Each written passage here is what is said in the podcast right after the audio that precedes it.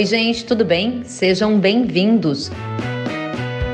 No episódio de hoje, nós vamos saber quais são as tendências para o mercado de insumos no agro brasileiro. O nosso convidado é o pesquisador do CPEA, Mauro Ozaki. Este conteúdo foi gravado em uma live transmitida via Instagram no dia 5 de agosto de 2021. Se você gostar, compartilhe nas suas redes sociais.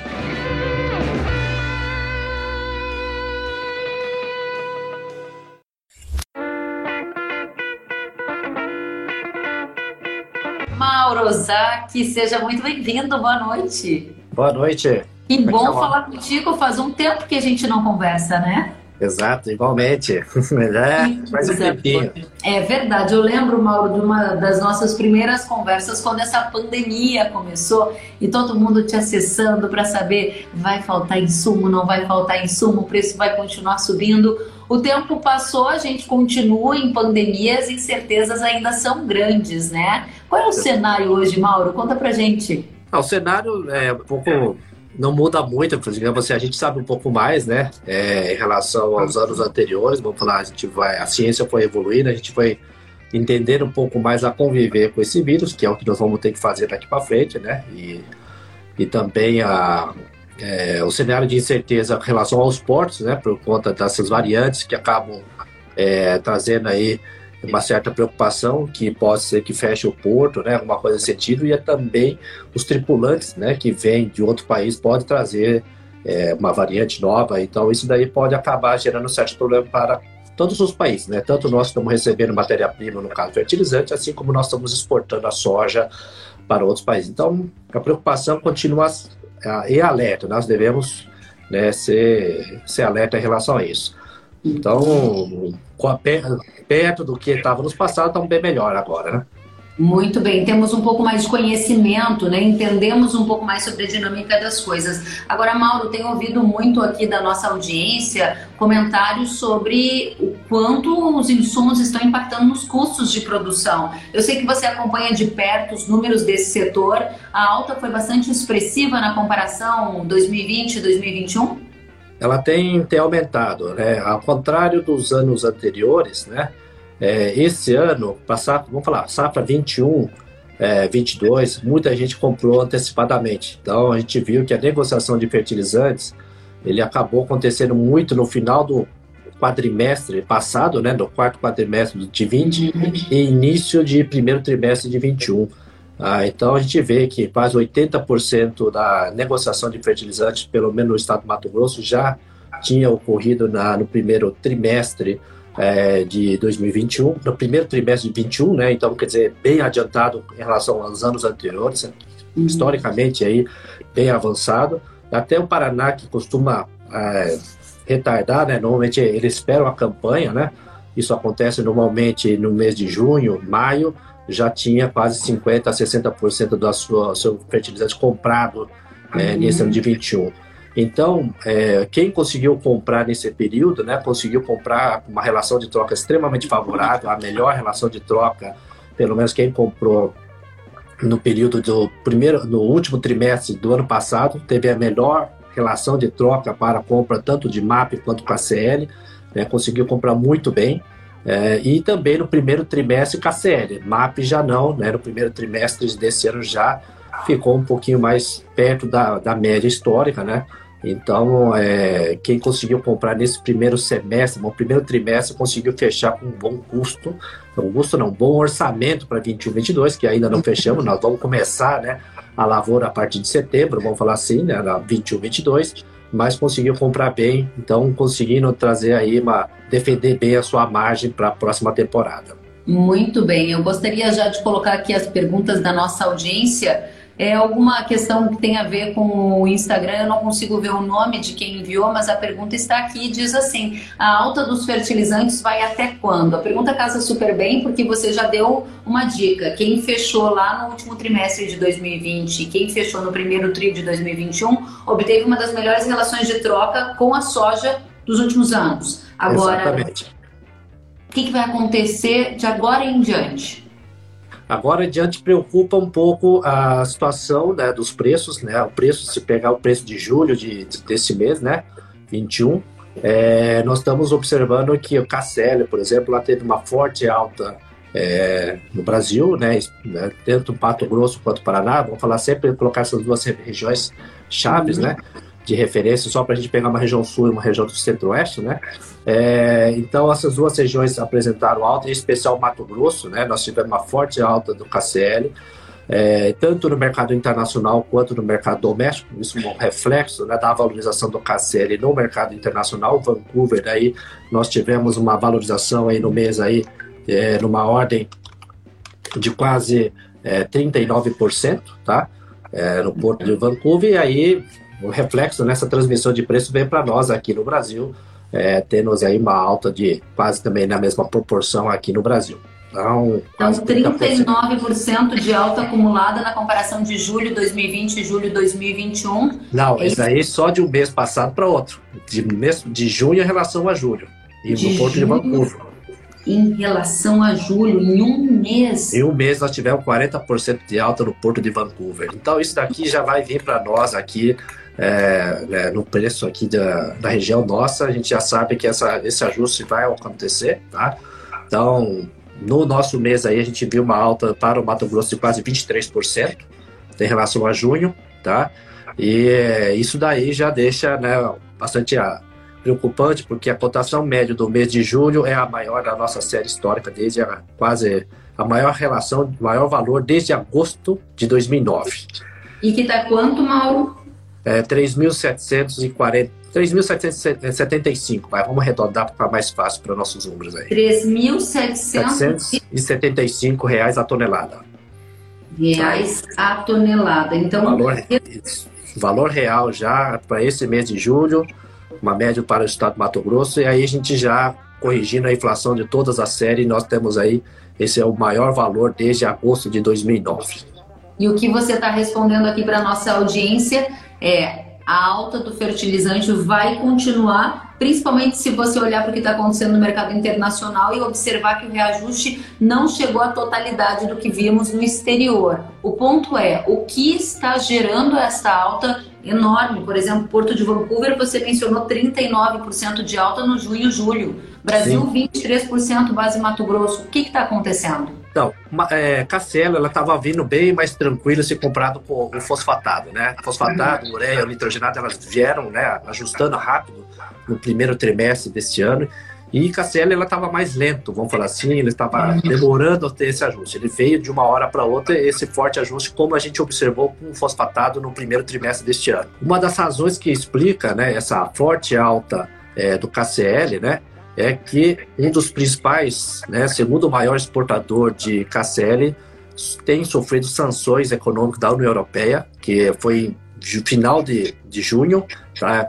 especificamente 24 de junho, se eu não me engano, foi feita uma sanção econômica da União Europeia para é, impedindo ah, que os agentes da Bielorrússia é, consiga exportar a cloreto de potássio via União Europeia, via os países membros do país da União Europeia. Então isso faz com que um país que é né, importante fornecedor de produtor de, de KCl, né, da Bielorrússia, que detém aí um quinto da produção mundial, tá? é a segunda maior produtora de, de cloreto, diminui essa oferta. É, essa notícia veio né, é, no final de junho, então todo julho nós viemos semana a semana é, observando o reajuste do preço do KCl e a gente vê esse preço aí é, no porto de Vancouver e também já tendo forte ajuste é, do preço do porto aqui de, de Paranaguá. Então, a gente vê que esse reflexo, a gente vai ver essa transmissão de preço durante esse, pelo menos os próximos meses aí, até a gente ajustar essa situação geopolítica que nós temos na Bielorrússia.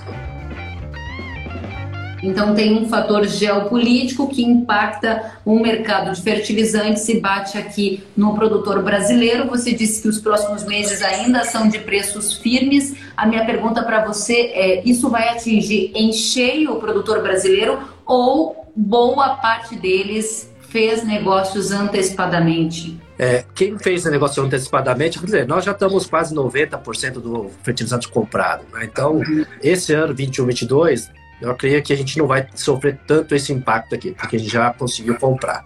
Acho que a resta dúvida é se vai chegar essa dúvida. Acho que essa é a nossa né, preocupação daqui para frente, né, mês de agosto, setembro, esse adubo tem que chegar até o nosso campo para começar é, a nossa atividade a partir do, de mês de setembro. Ah, então, 21, 22 eu não vejo grandes impactos. Meu, minha preocupação já estou olhando 22, 23, né? É, com essa alta que nós estamos observando do KCL, ele está chegando valores bastante altos, elevados, claro que ainda não bateu o recorde histórico, mas já começa a preocupar porque a relação de troca que era bastante favorável para nós, agora começa a ficar um pouco preocupante, né? Começa já a ficar um pouco desconfortável perto do que nós estávamos acostumados, né? Muito bem, e a nossa audiência está preocupada exatamente com um ponto que você trouxe. Vai faltar é a pergunta que chegou aqui. Vai faltar fertilizante? A gente vai ter problema na logística? Isso é um risco em decorrência de quais sinais que você tem observado no cenário brasileiro e internacional? Acho que o sinal principal é, né, a questão maior é essa restrição sanitária, né, que pode vir a acontecer num um eventual né, fechamento de, de portos por conta de uma pandemia, da pandemia que nós estamos vivendo, né? Claro que todo, nós estamos tendo uma taxa de vacinação até boa no Brasil, é comparada com muitos outros países, né? É, principalmente desses países que nós importamos também a matéria-prima, nós estamos indo bem, tá? comparando com esses países. É, pode acontecer, da, da, já temos problema no caso da Bielorrússia, de você conseguir importar esse cloreto, nós vamos ter que recorrer a, provavelmente a Vancouver, que é o principal exportador, e a gente já está vendo esses ajustes.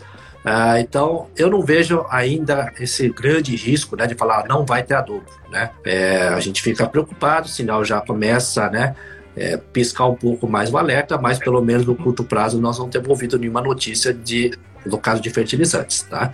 Hum. É, o que mais a gente ouve um pouco mais é a questão de alguns defensivos estando um pouco mais escasso é, e mais difícil de encontrar no mercado, que é o, principalmente o glifosato. A nossa audiência está super conectada aqui conosco e aí vamos partir para o glifosato e a gente volta porque o legal é isso, é a troca com quem está nos assistindo. O Renato Konzen acabou de perguntar, e em relação ao glifosato, pode faltar produto para a safra 21-22? Obrigada, Renato, pela pergunta. Ah, quem vai deixar para muito para depois aí pode ser que comece a ter problemas de, de para encontrar esse produto e se encontrar vai ter que pagar um preço bem salgado tá? Então já nós estamos vendo o ajuste forte do glifosato, tá? Ah, por conta disso. É complicado porque esse sal a gente depende do mercado internacional, né? Matéria-prima é procedente da China, da Índia e outros países, tá? E esses países aí, que a China agora preocupa um pouco mais aí com essa a variante Delta entrando um pouco nesses países, começa né, a gerar um certo incerteza, né? Espero que realmente resolva rapidamente para que nós não tenhamos nenhuma interrupção nas fábricas chinesas, né? E que é, interrompa o fornecimento dessas matérias-primas para nós aqui. Então, são dois países, a Índia e a China, que são os dois polos químicos aí que fornecem nossa matéria-prima, são países que nós devemos monitorar, tá? Qualquer problema lá pode ser que a gente tenha uma interrupção é, no fornecimento dessas matérias-primas. A gente sabe que glifosato é um produto que a gente sabe que tem maior é, escassez né, dessa oferta, todo mundo já tem ouvido isso. É uma função da própria expansão que nós temos tendo na área agrícola, então isso daí demanda maior quantidade de glifosato, tá? E o outro também é em função da, da oferta um pouco justa aí. Muito bem, obrigada pela resposta. Vamos a mais uma pergunta da nossa audiência. Pegamos aqui carona na área de defensivos e a pergunta é: quais são as perspectivas de preços para defensivos químicos? Haverá aumento? É, o preço que nós estamos vendo tanto da soja quanto do milho, né? Ninguém vai deixar vocês comerem o queijo sozinho, né? Alguém vai querer pegar uma pedaço da fatia, certo? Então é natural, né? É, que a gente tenha, tenha ajuste, isso está acontecendo, tá? Em função própria demanda, né? O produto, o mercado está bastante aquecido e a relação de trocas estava bem favorável. Então, é, a gente sabe que esse ajuste virá. Tá? Quem conseguiu comprar, da mesma forma, quem conseguiu comprar de forma antecipada fez bom negócio. Tem que tomar cuidado, um pouco, deixar um pouco de cuidado para não deixar muito em cima da hora, tá? É, por conta da, de uma incerteza que nós vivenciamos agora, é a questão de fornecimento dessas matérias-primas. É óbvio que você deixar estocado defensivos agrícolas na propriedade é um risco, porque nós temos um furto muito grande né, em várias regiões. É, então é complicado, né? Você está fazendo todo um planejamento com determinada quantidade de químicos e de repente você é furtado ou roubado mesmo, a mão armada, né? Que é possível acontecer isso. infelizmente, nós vivenciamos esse problema aqui ainda. Então, é, são coisas que a gente sabe que vai acontecer, mas fertilizantes e defensivos, espere ajuste sim.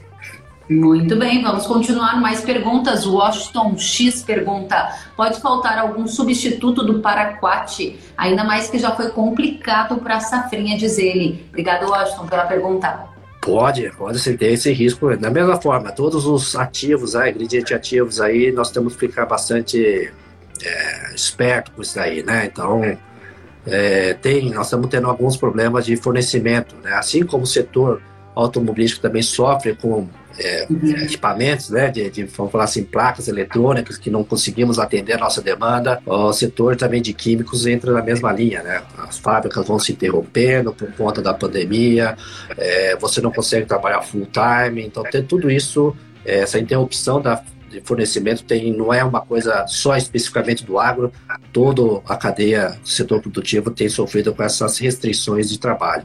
Então a gente tem que ficar um pouco é, preocupado, sim, alerta por isso daí. Hum, é, sem o paraquat, agora não vamos ter que buscar substituto sim. É, é uma condição bastante desafiadora. Tem mais perguntas da nossa audiência aqui e diz assim: a normalidade com relação ao abastecimento pode chegar no primeiro bimestre de 2022? Ah, no, normalização, não sei se é de fertilizantes, eu creio que é isso, né? É, abastecimento de insumos, imagino, né? Assim, eu espero que sim. Espero que esse abastecimento volte a normalizar a partir do trimestre seguinte. Claro que a gente, nós estamos falando ainda, temos seis meses para frente ainda, né? Vamos falar assim, tem bastante coisa para rolar ainda nesse semestre, né? Ah, aguardamos, vamos ser otimistas, né? Que a gente não tem esse problema. Claro que se tiver qualquer coisa, novamente a gente faz né, uma atualização com relação a isso. Vamos apostar que sim, por enquanto não tem nenhuma novidade que não, não vai ter nenhum abastecimento. É ficar monitorarmos agora no caso da Bielorrússia, né? Quanto aquele problema geopolítico pode nos afetar e certamente já tem no, já o reflexo já vem para nós, né? É, se, se aquilo vai agravar ou não ah, esse vamos falar assim essa situação geopolítica lá. Isso aqui me preocupa um pouco nesse momento. Muito bem, então essa normalização, a diminuição do risco de abastecimento para insumos, ela depende de fatores geopolíticos, a exemplo da Bielorrússia que você nos trouxe, e depende da normalização das rotinas nos países fornecedores, com o avanço de vacina, com retomada da normalidade, a partir que a, a crise do coronavírus se acalme China e Índia, importantes fornecedores. Se essa normalização acontecer por lá, o risco diminui, é isso? Isso, isso. A China também nós temos que monitorar que a China veio recentemente com notícia aí é, de intervenção do governo, que é normal do país comunista, né? O governo é, entrar na sua mesa da, da sua empresa e falar o que você tem que fazer, tá? É, o preço do fertilizante estavam ficando bastante elevado no país deles, tá? Isso daí gerou uma certa preocupação, porque estava elevando o custo de produção deles também, tá? Então, é, circulou uma notícia recente aí dessa intervenção é, da, da China com relação à exportação de nitrogenado e fosfatado. Então, nitrogenado e fosfatado ela vinha caminhando com certa estabilidade, com uma certa viés de queda, principalmente nitrogenado, tá? É, porque a China viria a exportar agora nesse mês de agosto e setembro, né, que é o normal desses começarem a ter autorização para exportar, e uh, o governo fez uma certa pressão para que ele segurasse, né, essa, adiasse essa, essa exportação para abastecer o mercado doméstico, para segurar o preço do mercado doméstico da China. Então, essa notícia já né, começa a mostrar para nós que talvez aquela quantidade de nitrogenado que nós poderíamos comprar da China fosfatado ou ter uma oferta maior é, de oferta de fosfato nitrogenado no mercado internacional garantisse para nós uma oferta maior e um preço mais razoável para o próximo semestre. Então a gente não sabe ainda até onde vai estender essa negociação, tá? E quanto isso vai impactar, então é isso que nós estamos monitorando também, porque isso daí pode trazer um reflexo dessa intervenção. Os agentes do mercado aguardam o desdobramento dessa intervenção para ver o quanto isso vai impactar nos próximos meses aí. A nossa audiência está ligadíssima em tudo que estamos aqui conversando e a pergunta é: a tendência do nitrogenado é de alta ou é de baixa? Agora, com essa notícia da China, né? Ela fica, ela está de lado com viés, né? O pessoal já está monitorando é, olhando para cima, né? Claro que a gente tem que olhar que tem a o mercado está um pouco especulativo, né, com relação ao que está acontecendo na, na China, né, principalmente essa semana, ficou mais nervoso aí por conta da, das variantes Delta e todas essas trancando as pessoas, né, dentro da, das suas casas. É, o, próprio petróleo, né, já oscilou essa semana por conta disso. Então, as commodities também vão sofrendo essa variação. Então, ainda é, a minha expectativa é que o preço ela venha estar, estabilizar com viés de alta, um pouquinho de alta por conta desse desdobramento dessa intervenção do governo chinês com relação à exportação da fosfato e do nitrogênio até lá, que são grandes produtores, grandes consumidores e também participam do mercado internacional. Então, espero que a gente consiga que a China exporte um pouquinho, pelo menos para aliviar esse mercado que está bastante justo, vamos falar assim.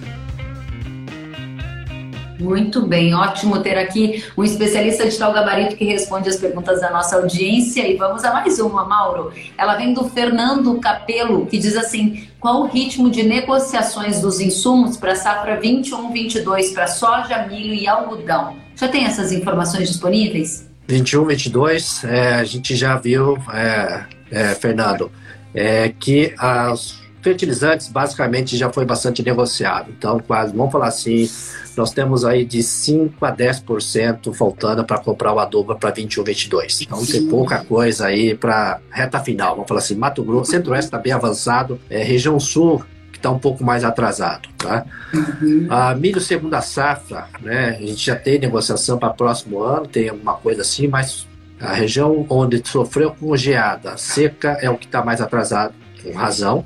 Né? A gente não sabe o que vai colher, enquanto vai colher, e quem vai conseguir colher alguma coisa, né? Então, isso é, são regiões que estão um pouco mais atrasadas. Mato Grosso, como conseguiu trabalhar melhor, veio colhendo bem o milho, já conseguiu, começou aí a antecipar bem as negociações para a próxima temporada aí. Tá? Bacana, vamos a mais uma pergunta? Vamos lá, a pergunta vem do Fred e ele diz assim: corre-se o risco de safra que vem haver uma invertida de preços, custo alto e grãos mais baratos? Corre, sempre nós temos esse risco. Nós não estamos. É, a maior preocupação deste ano foi isso, né?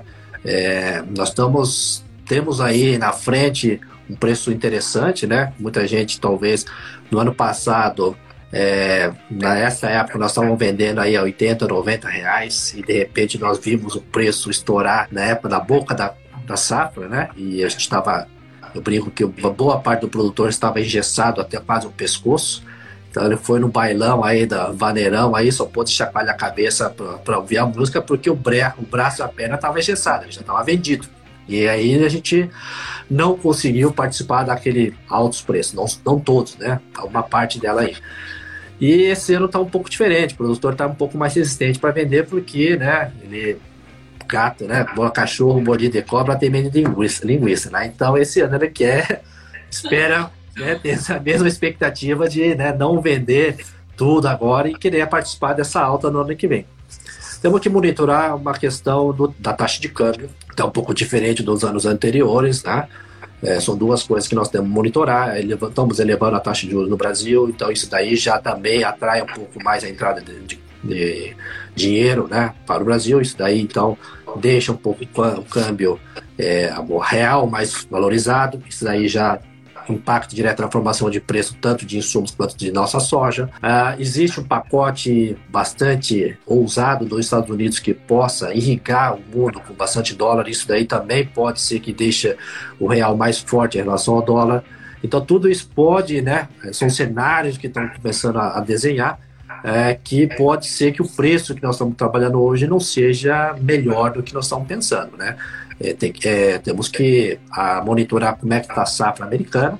É, a gente sabe que está tendo dificuldade nas questões climáticas, né, isso pode impactar em, em, termos aí a oferta do que eles estavam imaginando, pode ser que recue um pouco, ajudando aí a manter um pouco esses preços que não são baixos, estão bastante altos, tá? Mas a gente tem uma variável que se chama variável taxa de câmbio que rapidamente ele ajusta, né? Então isso daí a gente tem que monitorar um pouco aí. Então pode acontecer de ter invertida. Nós compramos adubo aí com uma taxa de câmbio alta e nós vamos vender talvez soja com taxa de câmbio um pouco mais barata. E aí nós vamos se apertar um pouco. Muito bem, por isso que tem muita gente, assim como o João Paulo Holanda, já de olho em 22, 23. Eu tenho acompanhado os dados e a gente mostra que há um ritmo de negociação antecipada também acima da média, especialmente na região centro-oeste do país. Muitos agricultores estão tentando observar o momento atual e tentar diminuir algum risco. O Holanda pergunta: alguma possibilidade de queda no preço do adubo para 22, 23? Ainda não. Essa relação de troca que nós estamos vendo agora, né, já começa a desenhar para 22, 23. A relação de troca está bem desfavorável se comparado com períodos anteriores. Ela voltou vamos falar, ajustou, né? Ela voltou dentro da série histórica, média, vamos falar assim, né? nenhum absurdo, né? Porque o preço da soja está bom, mas o adubo sofreu esse ajuste, né? Ele olhou e falou, ah, a relação de produtor tá, tem uma relação de troca favorável, estão comprando muito rápido, estão antecipando muita compra, alguma coisa está errada, então eles ajustaram para tentar equilibrar a conta deles. É, Vou falar aquele, aquela brincadeira que eu falei, não é só vocês que vão comer esse pedaço da fatia de queijo, eles também vão querer participar desse pedaço aí. É isso que vai ter acontecido. Esse ajuste é mais ou menos uma, uma normalização do que a gente espera que o mercado trabalhe. Né? Como é que está essa relação de troca? Você tem esses dados assim de memória da soja e do adubo, safra 22, 23, para a gente ter uma noção de como é que está essa situação hoje, Mauro? Bom, vamos pegar KCL no trimestre de 20, tava, a gente estava trabalhando aí com 13 sacos de soja por tonelada contra 24,8, 25 sacas para mesmo quadrimestre de 19. Então veja quanto o KCL estava extremamente favorável. Uhum. E esse trimestre de 20, né, nós estamos trabalhando, é, trimestre de 21, 14,74 contra 24 para o mesmo período do ano passado. Uh, e agora nós estamos trabalhando com 24,76. Né? Então a gente viu que já subiu bastante esse KCL perto do que nós estávamos historicamente trabalhando. Né? Tá, deixa eu ver se eu entendi então. Para 22,23 para comprar uma tonelada de KCL são necessárias 24 sacas de soja? Isso. Certo. E essa conta há um ano atrás era 13 sacas para uma tonelada. Isso, no primeiro trimestre, né? Vamos falar assim. Perfeito. Ah, ano passado. Então, são, ah. são valores aí que esse mês agora, né? De se pegar aí o quanto valorizou, né? Estamos valorizando mais o KCL, é o que mais chama atenção, né? A gente vai falar um pouco mais da, do KCL por conta da, da característica que ela, que ela veio tomando, né? Então hoje nós estamos falando aí julho, né? É, de, de 21 nós precisamos de 24,76 sacos de soja para comprar uma tonelada. Ah, essa situação, né? Só foi, né? A gente em março do ano passado a gente tinha uma situação parecida. Então ela começa a voltar dentro daquele que é padrão normal, né? É, do valor aí. Então, quando se fala 30, 30 25, uhum. é o valor que quando ultrapassa 25, 30, a gente já começa a ver que é, o valor está bastante alto. Muita saca de soja para comprar uma tonelada. Quando está abaixo de 22, 25, já começa a ver que é um valor interessante, assim, né? Interessante. Então, a gente tem um viés que você aponta para 24, 23, 22, 23, que é mais alto em relação ao curto prazo 2021 que estávamos observando, ainda dentro de uma média histórica, mas algo para a gente observar, especialmente em relação a esse range que você colocou de 30 a 25 sacos começando a ficar caro, né? É. Conta pra gente, pois não, diga Mauro. Não, então, porque se a gente pegar essas últimas 25 cinco safras, vamos falar assim, né, de 16 para cá, então a gente sabe que é uma média de 24 sacas por toneladas de, de KCL. É isso mais ou menos o que a gente está. Então está dentro da média histórica desses últimos cinco anos, vamos falar assim. É óbvio que nós já tivemos cenários, né? Muito pior. Nós já tivemos aí situação aí de 2008 que precisava quase 50 sacas de soja para comprar uma tonelada de KCL. Eu espero que não chegue nesse patamar, né? 2008, 2009, a gente viu que eram anos né, que o KCL precisava muito, né, quase 54 sacas de soja para comprar uma tonelada de KCL. Isso foi em primeiro trimestre de 2009. Né?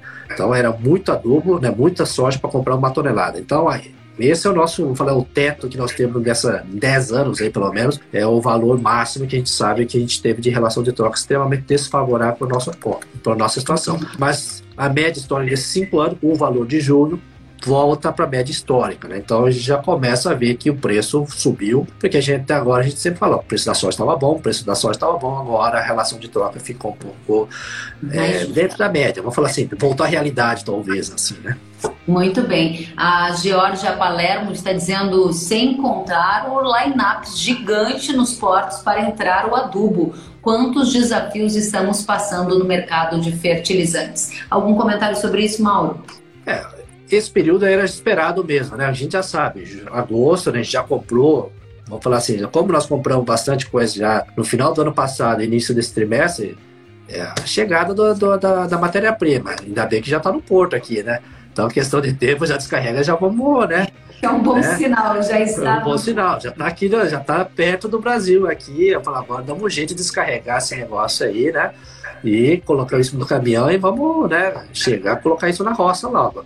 Então, é, então pelo menos está aqui já. Então, vamos, pelo menos 21, 22, a gente vai trabalhando. Claro que a gente quer que descarregue logo isso, com todo cuidado, todo, né? Seguindo os protocolos e vamos, né? Já começar a pensar na safra 21, 22. Aí daqui 45 dias já começamos, né? A acelerar os tratores aí e começar já a pensar em semear. 45 dias, gente, de fato está chegando. Portal GHF pergunta: qual a possibilidade do Brasil reduzir a dependência das importações de fertilizantes a médio e longo prazo, Mauro? Ah, isso é uma coisa difícil, né? Porque tem tal do custo Brasil, né? E a gente é difícil de conseguir ter é, sei lá, ser autossuficiente, vamos falar assim, em fertilizantes. KCL, nós temos até uma mina de cloreto de potássio, mas está lá na região amazônica, e aí você vai trabalhar com questão ambiental que quase fica impossível de você retirar esse KCL, tá? A que custo nós vamos retirar esse KCL, né? Comparado com outros países que não há necessidade de fazer esse mesmo problema. Se você pegar o que tem em Saskatchewan, lá na, no Canadá, que você tem uma mina enorme lá, que a Potash Corp explora, que é a mina é enorme, pode explorar 200 anos aquela mina, tá? Ela vai fornecer esse potássio para nós e é um certo, uma certa competitividade. E nós não vamos ser, não sei se vamos conseguir produzir ou, né? conseguir extrair esse KCl mais barato que tem no mercado hoje. Na mesma linha vai o nitrogenado, né? O nitrogenado uhum. também, a gente sabe que tem aí a Petrobras tinha algumas unidades, ela arrendou recentemente para as empresas, estão buscando alternativa para ter nitrogenado aí. Tá? Pode ser que a gente não dependa menos, vamos falar assim, se a gente chegar a 50% do nitrogenado, já é bom para quem está importando 80%, 70% disso. Cair para 50%, vamos falar assim, a gente depende menos. Mas o KCL, que é o que nós importamos mais, ainda eu acho difícil a gente conseguir extrair do próprio país e conseguir extrair de forma barata. Muito bem, Mauro, excelentes colocações, várias perguntas da nossa audiência sendo sinceramente respondidas, né? Rapidamente respondidas também. A Chaves Monteiro, Ana Maria, está dizendo bela entrevista. O Adriano Aquarela também está aqui aplaudindo, todos saudando você pelo trabalho que você faz. E a gente sabe que aquilo que é bom dura pouco. Eu gostaria de saber de você, Mauro, o que nós temos que anotar no nosso caderno, quais são as suas recomendações, aquilo que você enxerga que é o essencial sobre o mercado de insumos hoje no Brasil. Vamos monitorar a nossa relação de troca. É, eventualmente aparecem umas oportunidades. Tá? Final do ano sempre aparecem as oportunidades né, de, de comprarmos aí um fertilizante com certo valor. Obviamente que nós estamos agora é, no momento de alta do KCL, especialmente, e olhar, né? Pode ser que a gente não tenha a mesma sorte como nós tivemos é, neste final, início de ano ou no final do ano passado, conseguir comprar barato. Mas a princípio ela está dentro da média histórica, pelo menos das cinco últimas safras. Então é, vamos trabalhar dentro daquilo que historicamente a gente tem trabalhado. Eu acho que não fugindo disso a gente não tem como errar. E o risco ou a tendência que você observa que deva ficar nas nossas mesas e anotações? O risco sempre tem, né? Agora é monitorar. O produtor todo dia ele olha, né? E o tempo. Agora acho que é clima, né? São Pedro. Vamos ver se nós estamos mais aliados com São Pedro aí para ver se esse ano a gente não sofra tanto. Né? Nós estamos passando uma estiagem difícil, né? Um ano bastante complicado. Vamos falar assim, todo cenário que a gente pudesse imaginar é, para a produção de segunda safra, a gente teve esse ano atraso de plantio, seca e geada. Então, é, dentro daquele cenário que a gente coloca, né, tudo que poderia dar errado para produzir milho segunda safra, por exemplo, aconteceu esse ano. Tá? E a gente vai ver, monitorar um pouco mais e né, tentar mitigar esse risco. Vamos mitigar esse risco e né, todo o recurso que nós estamos aí ganhando com essas safras, né, é, fazer uma boa poupança e fazer investimento para nós aumentarmos nossa competitividade. Porque se o preço voltar à realidade, o câmbio voltar dentro daquele abaixo de 4, 5, é, nós vamos ter que ter um fator de competitividade muito grande. Então a gente fica mais exposto e nós vamos ter que ser melhor do que nós somos hoje. Mauro, é sempre uma excelente oportunidade de te ouvir. A gente aprende demais, a gente gosta muito de ouvir e reconhece as personalidades do agro brasileiro como você. O Gui Belotti, do Itaú BBA, está aqui com a gente, saudando você. O Adriano Quarela está dizendo parabéns pelas informações e atualizações do agro. Estamos juntos. O Marco Passetti está dizendo que a live foi ótima. A Aline está dizendo parabéns pelas informações. A Rose está dizendo que live fantástica. E o portal GH HF está perguntando se a live vai ficar disponível. Vamos lá, gente, vai ficar já disponível aqui no feed do Instagram. Ela vai para o YouTube, você pode acessar a qualquer momento. Ela vai para o Facebook e ela vai estar disponível hoje já à noite em todas as plataformas de podcast para vocês ouvirem e reouvirem o Mauro Ozaki. Mauro, uma satisfação estar com você. Volte sempre, se cuide. Um abraço em você, na família e eu sigo à disposição. Muito obrigado, Kellen. Sempre às ordens aqui. Obrigada a você e obrigada a todos de casa que estão aqui fazendo comentários elogiosos ao nosso conteúdo. Obrigada. A gente segue juntos e Mauro, inclusive, esse foi um tema pedido pela audiência com mais de 92% dos votos foi o vencedor. Parabéns, altíssimo nível, disse o Luiz Felipe. A Edivana está dizendo que foi uma excelente live. O João dizendo que foram ótimas informações. A Vilma dizendo que foi uma excelente live. O Idmar dizendo parabéns. E olha só, você está vendo aqui na tela, não param de subir comentários bacanas. Gente, fiquem bem, a gente segue juntos. Tchau, Mauro. Até a próxima. Tchau, tchau. Até a próxima.